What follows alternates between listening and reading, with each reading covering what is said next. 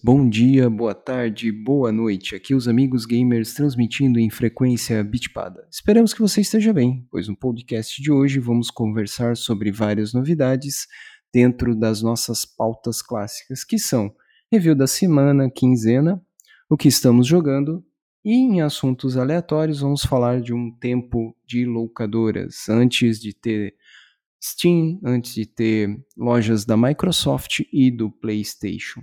E para começar então nossa pauta de hoje, vai contigo aí, João, o que, tu tem para falar de lançamentos, novidades e etc. E a gente vai fazendo aquele nosso rodízio, então. Então, galera, vou fazer um apanhado geral aí das principais notícias que eu encontrei aí na internet, aí no mundo dos games aí, que eu considerei basicamente as mais impactantes.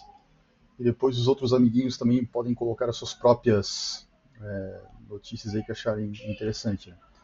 É, a primeira delas, que eu tenho aqui é o lançamento de, de alguns jogos, na verdade, não é exatamente lançamento, né? É aquela coisa que tem no mercado, né? Aquela, é, o pessoal reesquentando ali jogos antigos e relançando eles, né? No caso aqui, teremos o lançamento de Mass Effect Legendary Edition, que vai ser uma coletânea dos três primeiros jogos do, do Mass Effect, né? Mass Effect 1, Mass Effect 2 e o 3.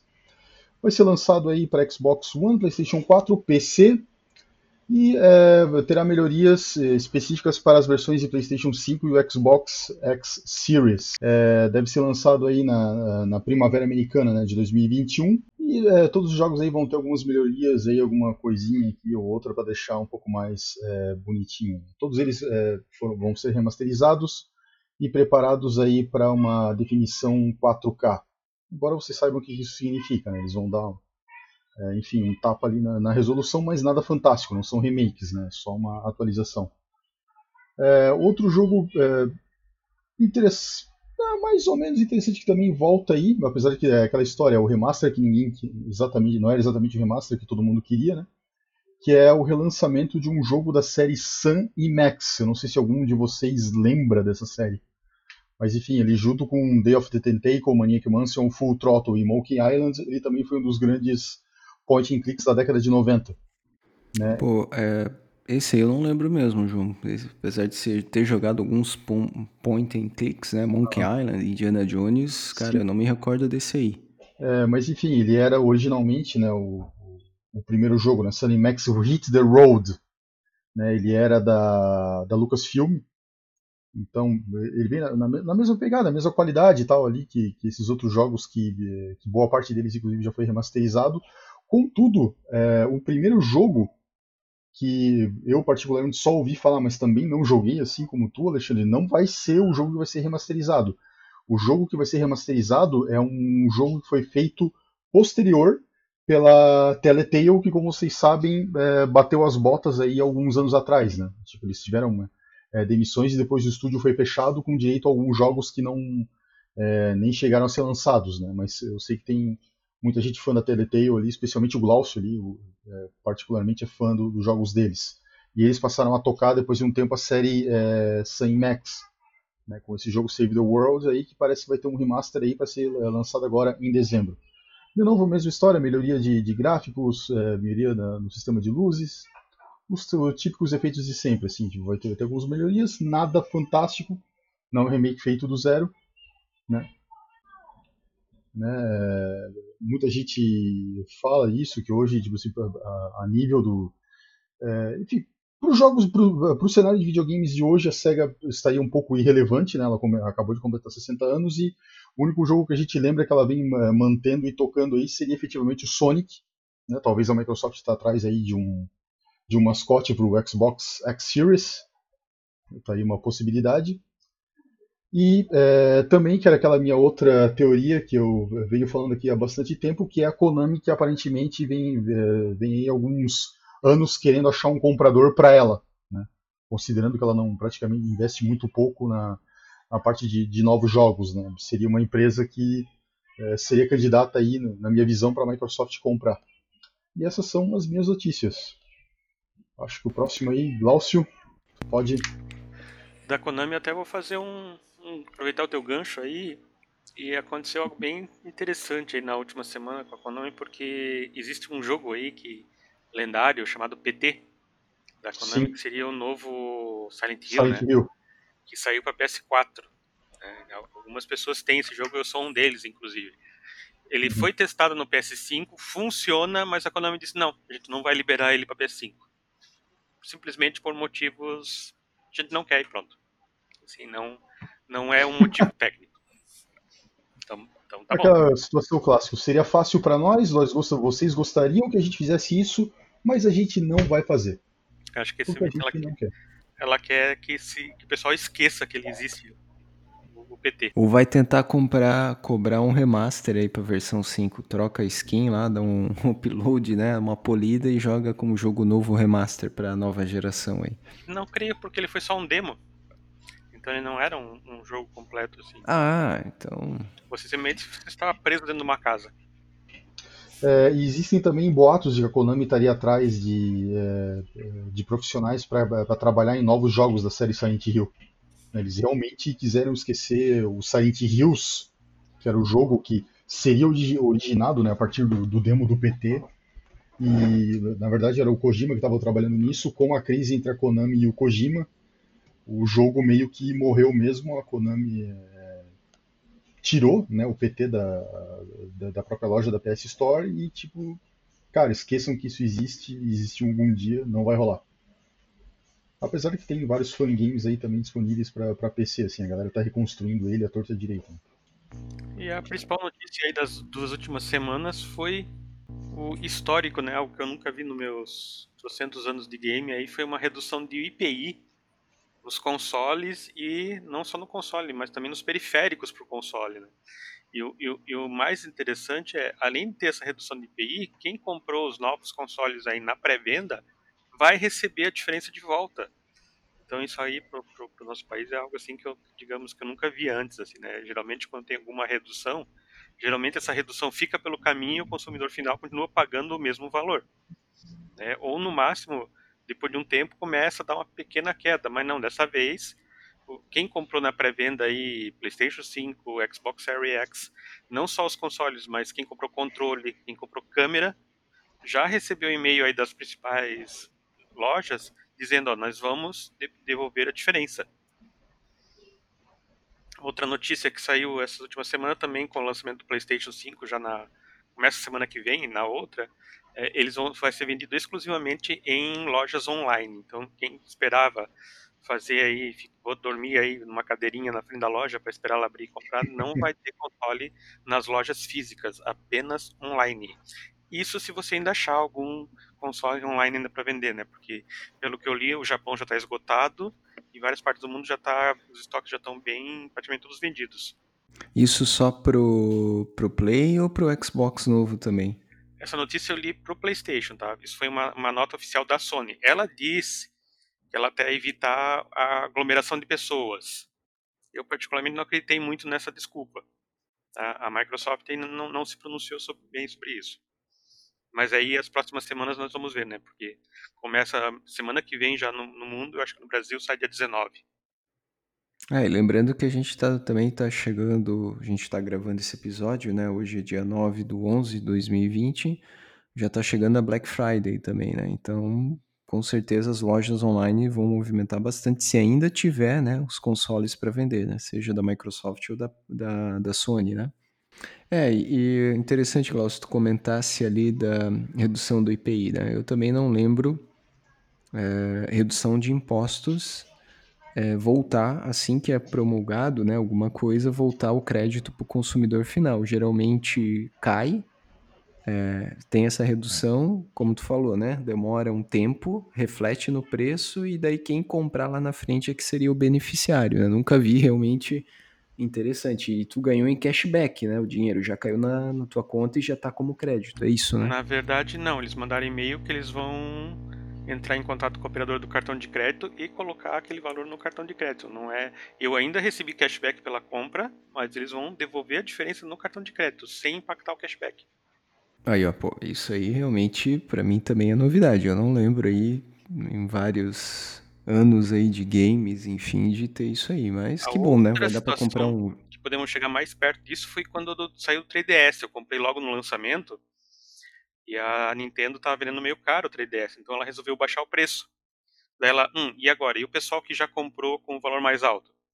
o que, que eles fizeram? Eles deram alguns jogos de NES, assim, emulados no, no 3DS, e tu ganhou um certificadinho, assim, que você é um embaixador, embaixador 3DS, né? Que beleza de, de recompensa por ter pago quase tanto a mais, né? Sério que os caras fizeram isso? Tu um adesivo por. É, não, na verdade era virtual, né? Tava no, no console. Ah, eu, aí, ó. eu era o embaixador 3DS por ter comprado mais caro. Muito bem.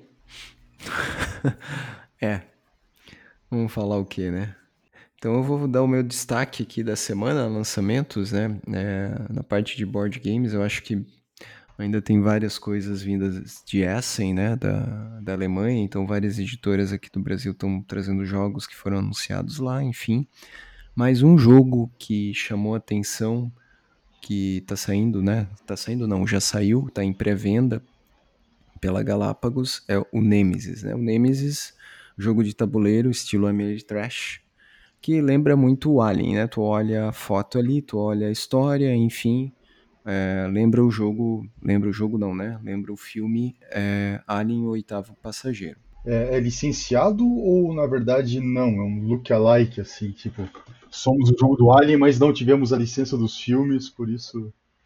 É mais ou menos por aí, João. Então, para não ter que pagar licença, né? Mas tu olha o jogo, só falta tal nome Alien, só falta tal nome nos tramos ali, né? Da nave, enfim. Mas é o Alien, tá? só que em vez de chamar de Alien, usaram o nome de Nemesis. E esse jogo estava previsto para o ano que vem somente e a Galápagos acabou antecipando esse jogo me chamou atenção, eu gosto da temática, eu gosto do filme Alien, da trilogia, né? Nem é mais trilogia, mas enfim, toda a sequência aí é, da série Alien. E ele é um jogo é, de ficção espacial, semi-cooperativo, então tem ela um, pode acontecer, né, um Among Us ali. Então você pode trair os seus amigos, além de lidar com os aliens, né? Você ainda pode trair os seus amigos ou jogar também no modo full cooperativo.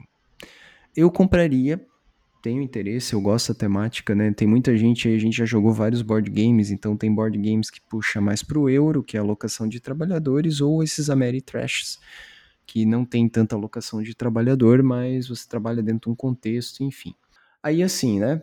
O que que tá pegando com esse jogo? Alguns estão falando do preço, o preço realmente está caro, né? Mil reais é um preço caro, mas a gente já teve esse ano também o Gloomhaven, que também já veio por esse preço e depois que passou, esgotou, enfim, tá? O pessoal tá comprando, não tá ligando muito pro preço, porque tem aquela questão de ser nicho e etc.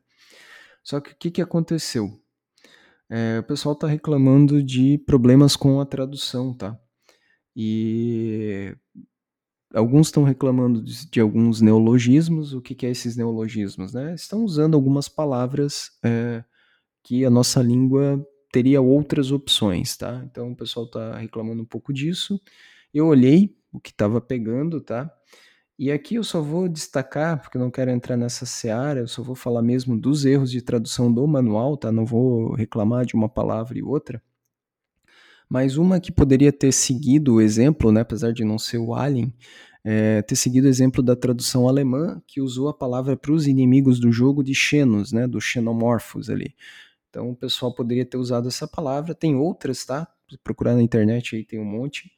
Mas o que está pegando, e isso não é exclusividade desse jogo, tá? Que daí interfere na jogabilidade, é a tradução do manual, tá? Aí é nas regras mesmo. Então tem algumas coisas, tá? Nem é as palavras que o pessoal utilizou, mas as regras, tá? E isso não é exclusividade desse jogo, da empresa em si, ali da Galápagos, mas as regras tá pesando. E o que é pior, por um jogo que tá vindo, né, que se diz de nicho, que tá vindo com esse contexto, com esse preço, eu acho que tá faltando é, um cuidado maior aí com a tradução, tá? Principalmente na tradução das regras, que pode impactar do jogo. E uh, teve um outro problema, né, também, não é só da Galápagos, né, um outro jogo que também teve problemas de tradução foi a Ilha do Tesouro, da Conclave, que também teve uns erros complicados de tradução das regras. Então, o meu veredito, né, se for para comprar o Nemesis, vale a pena, né? Na minha opinião, vale. Se você gosta do jogo, é um bom Ameritrash, Tá? É, é o Alien, por mais que esteja Nemesis, mas é o Alien, tá? Você olha toda a arte, enfim, é, é o Alien, o oitavo passageiro. Mas é, tem que atentar duas coisas. Primeiro, cabe no teu orçamento, né? Você vai ficar jogando esse jogo, ele vai ficar parado na tua estante. E segundo, né, esperamos que as editoras elas lancem umas erratas.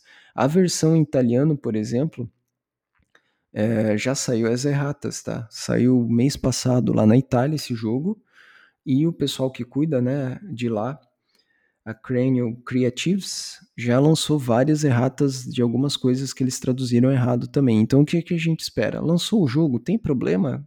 Ok, né? acontece, a gente erra mas lancem as erratas, né? E às vezes passa dias, semanas, meses e nada de sair uma errata para o pessoal baixar. Geralmente a comunidade acaba traduzindo do inglês e publicando as erratas, tá? Então é, fica aí meu veredito. Então essa é a minha maior novidade, né? Saindo um pouco aí dos videogames, essa parte dos board games. Ok, então vamos lá, vamos para nossa próxima pauta aí. O que, que a gente está jogando, né? Como a gente comenta, nós estamos numa fase aí da vida que já somos pioneiros, né? Acaba aparecendo outras prioridades, mas tem jogado alguma coisa? Quer começar contigo, Glaucio? Ah, essa aí eu vou passar, tá? No momento eu tô, tô parado sem, sem, sem jogar nada, então eu vou, vou pular. Talvez eu tenha novidades assim que chegar aos novos consoles. João, quer comentar alguma coisa? Quero, cara, até vou relembrar aqui. É, enfim, o principal jogo que eu joguei essa semana foi o Battletoads, né? O não clássico, o Battletoads 2020. Fui dar uma olhada para ver o porquê que a galera tava com toda essa raiva, né? Eu aproveitei ali a promoção de Halloween, o Halloween, né, do Steam ali para pagar um preço um pouco mais barato. Não é o preço ainda que eu achei justo, mas é, enfim, foi melhor do que pagar 75 reais, que é o preço do, do jogo é, como é que é, na, na bufunfa ali em cima, e sem desconto nenhum. Né? É, o que eu posso dizer até agora? Acho que até um determinado ponto é, do jogo, ainda acho que ainda falta bastante para eu avançar. Uh, eu não curti ainda o estilo gráfico que eles resolveram adotar para esse jogo, assim, muito cartunesco, lembra muito aqueles jogos feitos em Flash, assim, lá nos anos 2000 né? Mas, é, enfim, mas também não concordo com toda a surra que o jogo vem levando aí da experiência especializada aí do, da galera que está jogando ele, né? É, eu acho que a galera esqueceu como que era o Battletoads, assim, o Battletoads ele não era exatamente um jogo que tinha um gênero definido, né? Na verdade ele era um mashup de vários gêneros, né? Você tem é, fases que você dá porrada, você tem fases de, que o jogo fica plataforma, você tem fases onde você pilota os motinhos, enfim, meio que vira um, uma espécie de um, de um jogo de corrida. É, depois você tem fases onde você pilota naves, enfim, sempre foi bastante variado. E é o que eu estou sentindo também com, uh, com o Battletoads. O que eu percebi é que uh, o, o, que assola, digamos, o, o, jogo atrapalha ele em termos de vendas é o aspecto de que as primeiras fases realmente são muito. Realmente não são muito brilhantes, assim, não tem nada de fantástico ali nas primeiras fases, mas à medida que você avança o jogo já começa a melhorar consideravelmente, já, já fica interessante. Né? A, a parte de controle, para quem está jogando no teclado, às vezes pode ficar meio confusa. Tem agora muitas, é, muitas funções assim para fazer com os sapos, assim, então pode ser realmente confuso. E é isso, desse jogo é o que eu tenho para dizer. O outro que eu é, tentei jogar, comecei a jogar só um pouquinho, é o Doom Eternal. Né? Doom, na verdade, não tem erro, assim, qualquer jogo dessa série ele é bom, ponto final.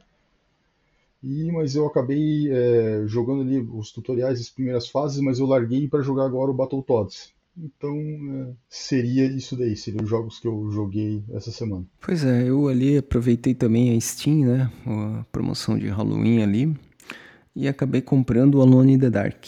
Depois do que tu falou lá no último podcast, eu tive que comprar o famoso Alone in the Dark Anthology, né? E fui tentar jogar aquele 5 que eu não tinha, não tinha visto, né? Enfim, que é o que seria a última da, da série ali e tal, da franquia, cara, não consegui jogar. Então eu fui jogar o primeiro, né, para lembrar como é que era e tal. Assim, é, das memórias, né? As memórias lá quando a gente era a long time ago, lá no milênio passado. Uhum. O jogo é bacana. Tu ainda sente, né, puxando pela memória uh, aqueles sustos, mas é, quando você entra, começa o jogo, que vem o primeiro inimigo, se você não faz uma sequência ali sem dar spoilers, Uhum. cara, tu olha aquilo ali, é, tu lembra realmente, é, há mais de 20 anos atrás isso aí assustava. Hoje, hoje tu olha para aquilo, parece um borrão pulando ali, enfim, não tem muito sentido.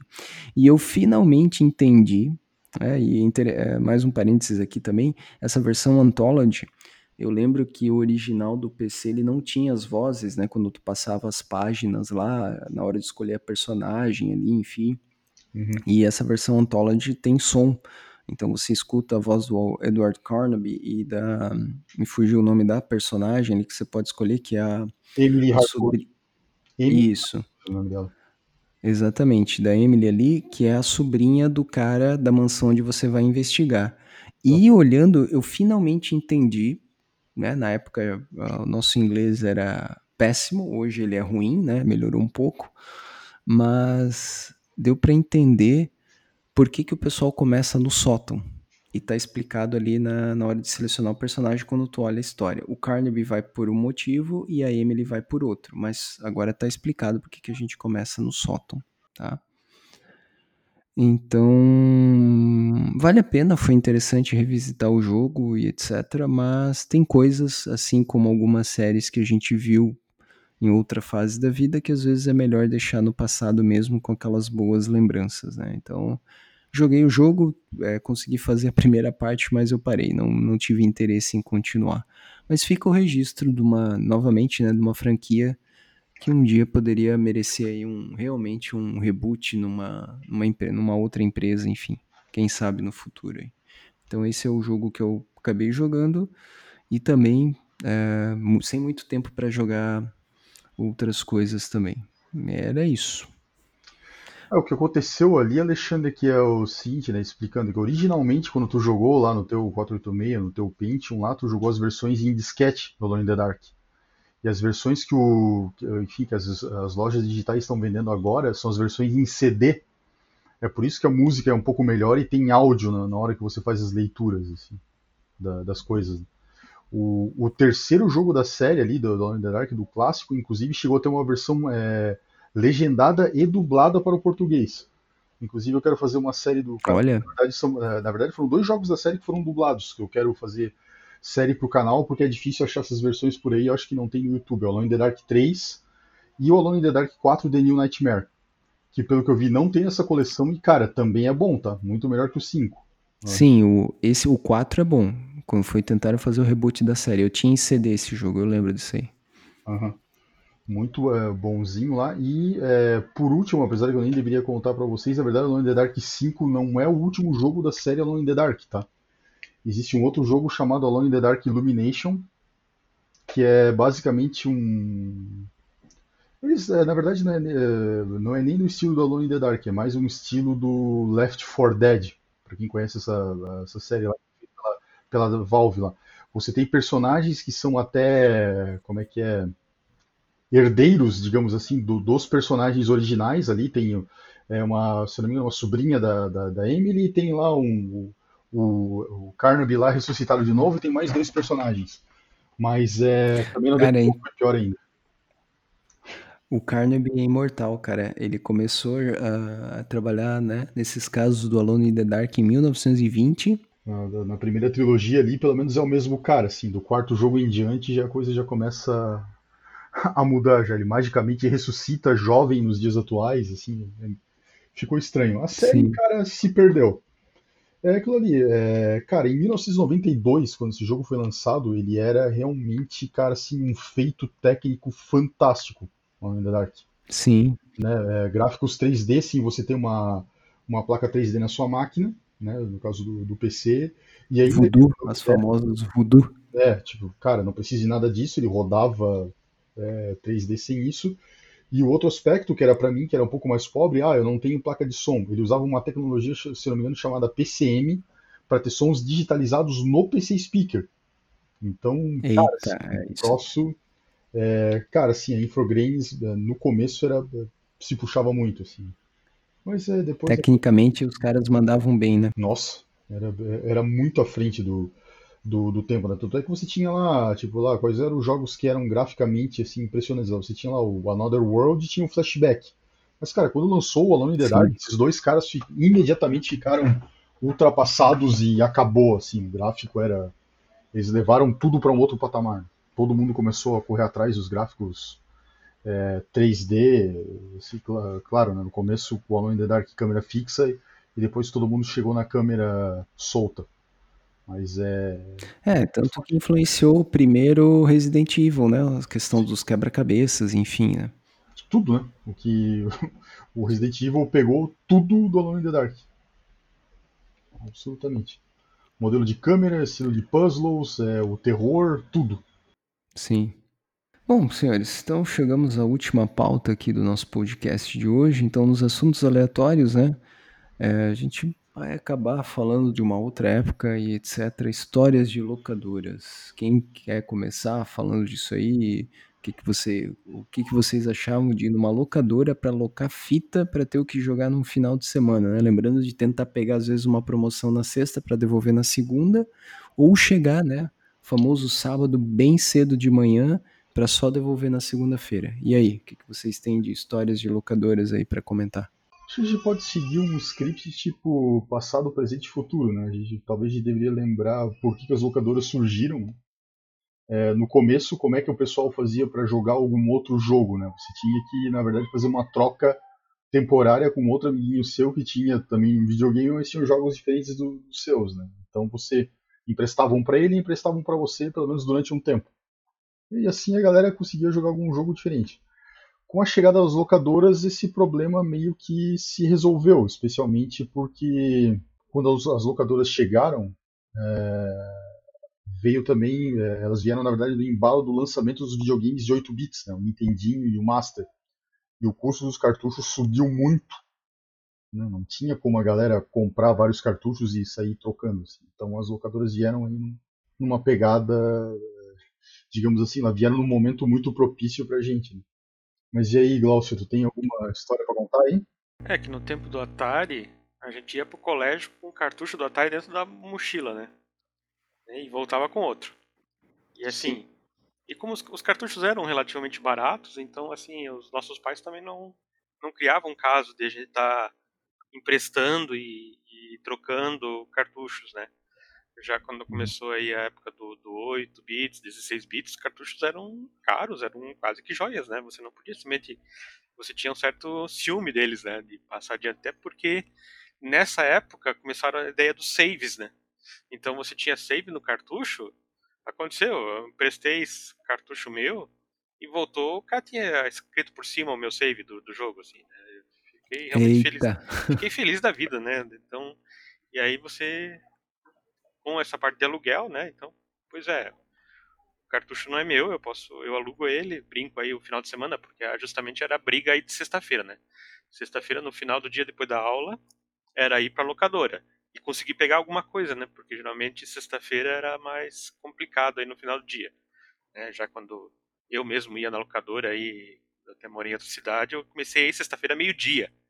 E daí também tinha promoção de pega o, cartucho ou o CD na época na, na sexta devolve na segunda, mas assim, eu, daí eu não competia com, com, a pirralhada do colégio, assim, eu já pegava o, os jogos antes, né? Eu cheguei, teve vezes que eu cheguei na locadora e não tinha mais nenhum jogo para alugar. Todos já tinham sido alugados, né? O cara alugou o estoque inteiro do, do console.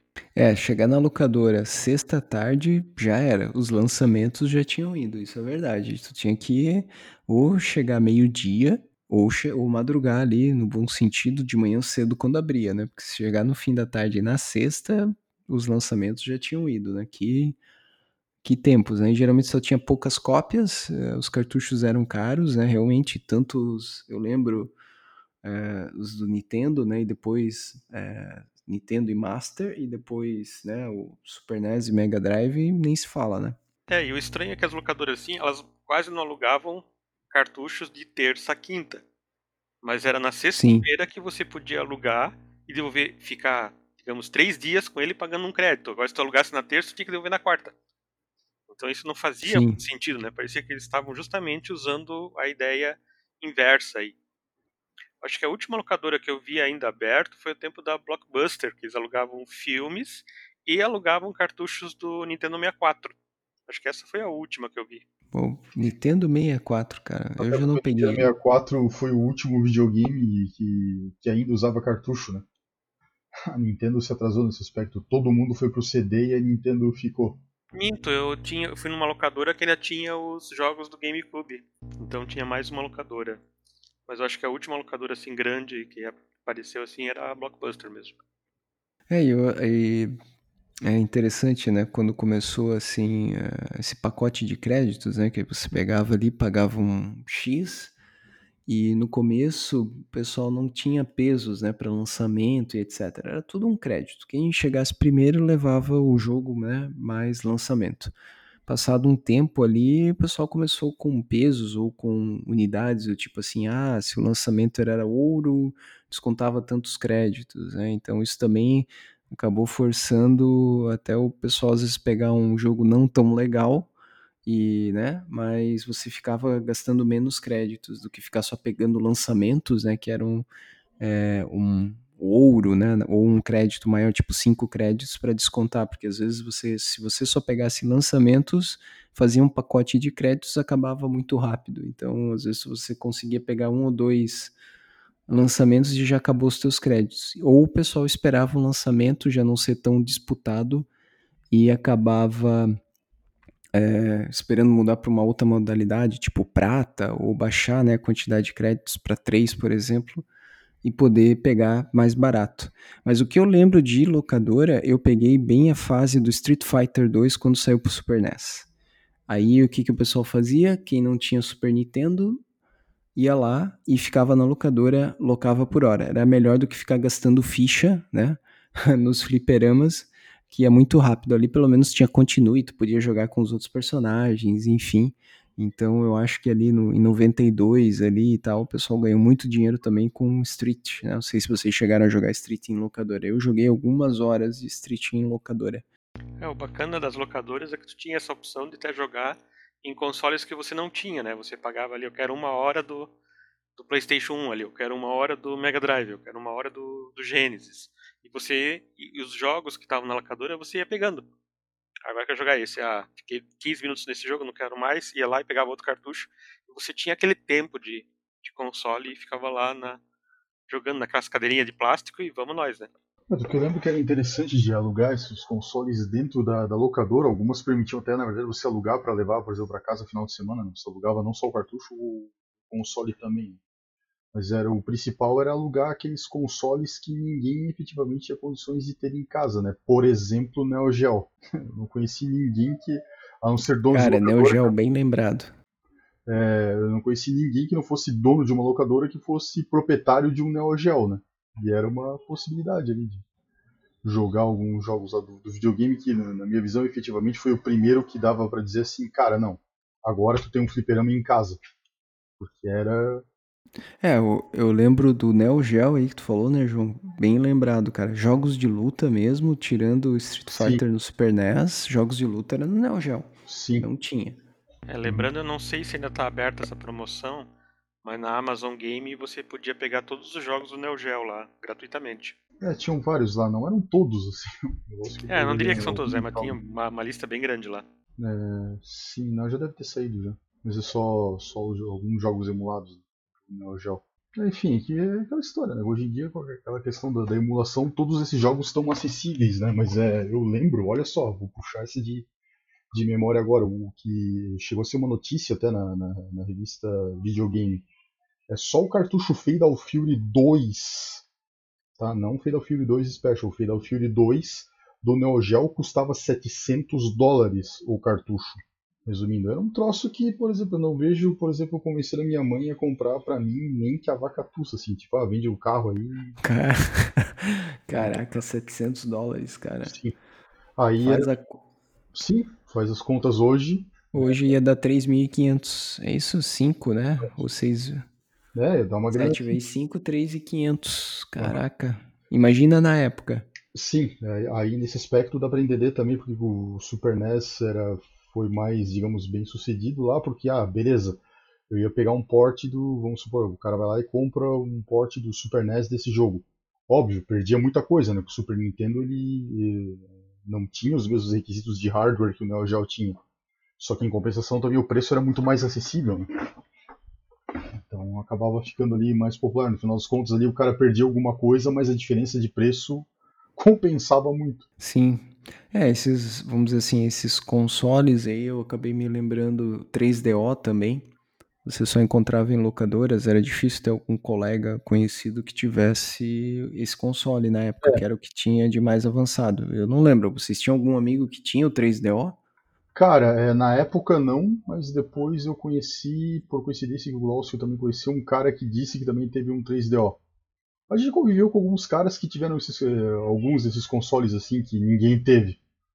Tipo, 3DO, o primeiro Xbox, é, deixa eu ver o que mais, que, que era efetivamente que era exótico. Ah, e teria algumas outras coisas, né? Tipo, eu não queria entregar nomes aqui, mas enfim, o Alcio teve o Virtual Boy, Virtual Boy, né? Eu acho que foi também o único cara que eu conheço que teve esse videogame.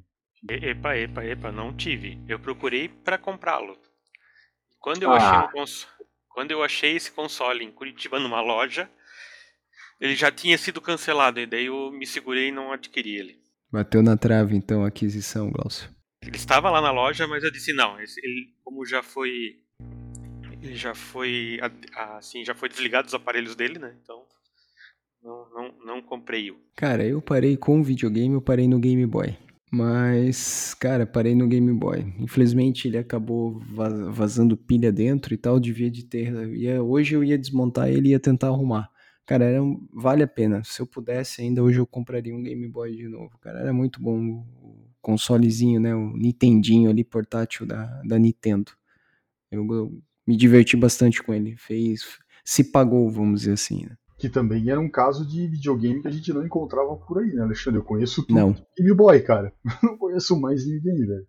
Eu tive o Game eu Boy acho também. Que, eu acho que mais raro que o Game Boy, eu só conheci uma pessoa que teve o Game Gear, tá? É, e eu não conheci ninguém que tinha o Game Gear. Master System eu conheci um monte, assim, agora. Game Gear não. E o Game Gear, assim, o pessoal reclamava do Game Boy porque ele não tinha as cores e tal. Só que uma coisa que era legal, o Game, o Game Gear, você tinha que ficar numa posição mais ou menos correta, porque a tela era de cristal líquido, né? Mas por causa das cores para poder ver o jogo direito. Uma coisa que isso, justamente porque o Game Boy na época era preto e branco, depois saiu o, o Game Boy colorido, né? Enfim mas tu conseguia jogar em qualquer lugar o Game Boy. O Game Gear não. E o outro fator também que o Game Gear, se você tivesse na bateria, nas pilhas, ia muito rápido, tá? Então, era um fator que também. Fator, né? É, na verdade, eu não lembro, a gente teria que pesquisar, mas é, pelo que me consta, o Game Gear ele consumia. A, era um, é, você colocava seis pilhas, né? Sim, era muita muita energia no módulo fora da tomada. Então, cara, tu comprava. É mais ou menos a história do cartucho de impressora a impressora, né? Você não compra a impressora, você compra os cartuchos depois, porque a impressora é relevante. Então, acho que a SEGA devia ter feito alguma parceria com uma, uma Duracell da vida, porque o que ia de bateria, né, ia de pilhas, era muita coisa no caso do Game Gear, muito rápido. Então, quando, ah, tô terminando o jogo, acabava ali a, a bateria, e se tu não tivesse salvo, é, já era, perdia o jogo mesmo, tá? Apesar dos gráficos ser colorido, mas consumia muita bateria. Era bem complicado. Era assim, tecnicamente, se tu fosse sair fazer uma, na verdade, uma viagem curta é, com o, é, o, Game Boy, seria tipo assim lá, velho. É, pelo que me consta, assim, mas é, tu colocava seis pilhas, se tu fosse jogar, tipo, cara, durava duas horas. Sim. Isso, ou tu troca ou PT saudações, assim. Né?